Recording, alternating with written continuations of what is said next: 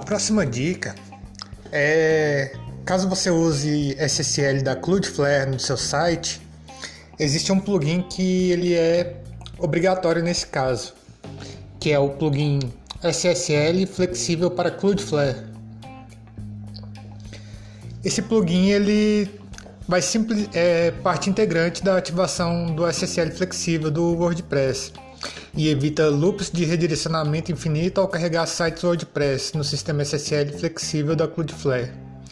Uma coisa também que é interessante é se você usa Cloudflare no seu site, se você ativou, é, você está com SSL HTTPS normal no seu site, mas não está conseguindo fazer determinadas é, ativar determinadas funções no seu tema, por exemplo, provavelmente é, um dos motivos pode ser a falta desse plugin.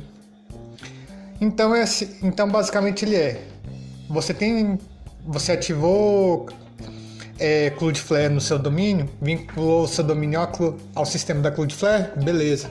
Então esse, esse plugin ele é obrigatório.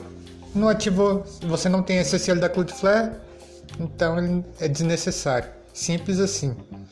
E a ativação dele também não é, não é, é bem tranquila. Basta ativar ele pronto, já, ele já faz o que precisa ser feito automaticamente. Então é só mais uma dica aí que fica e vamos para a próxima.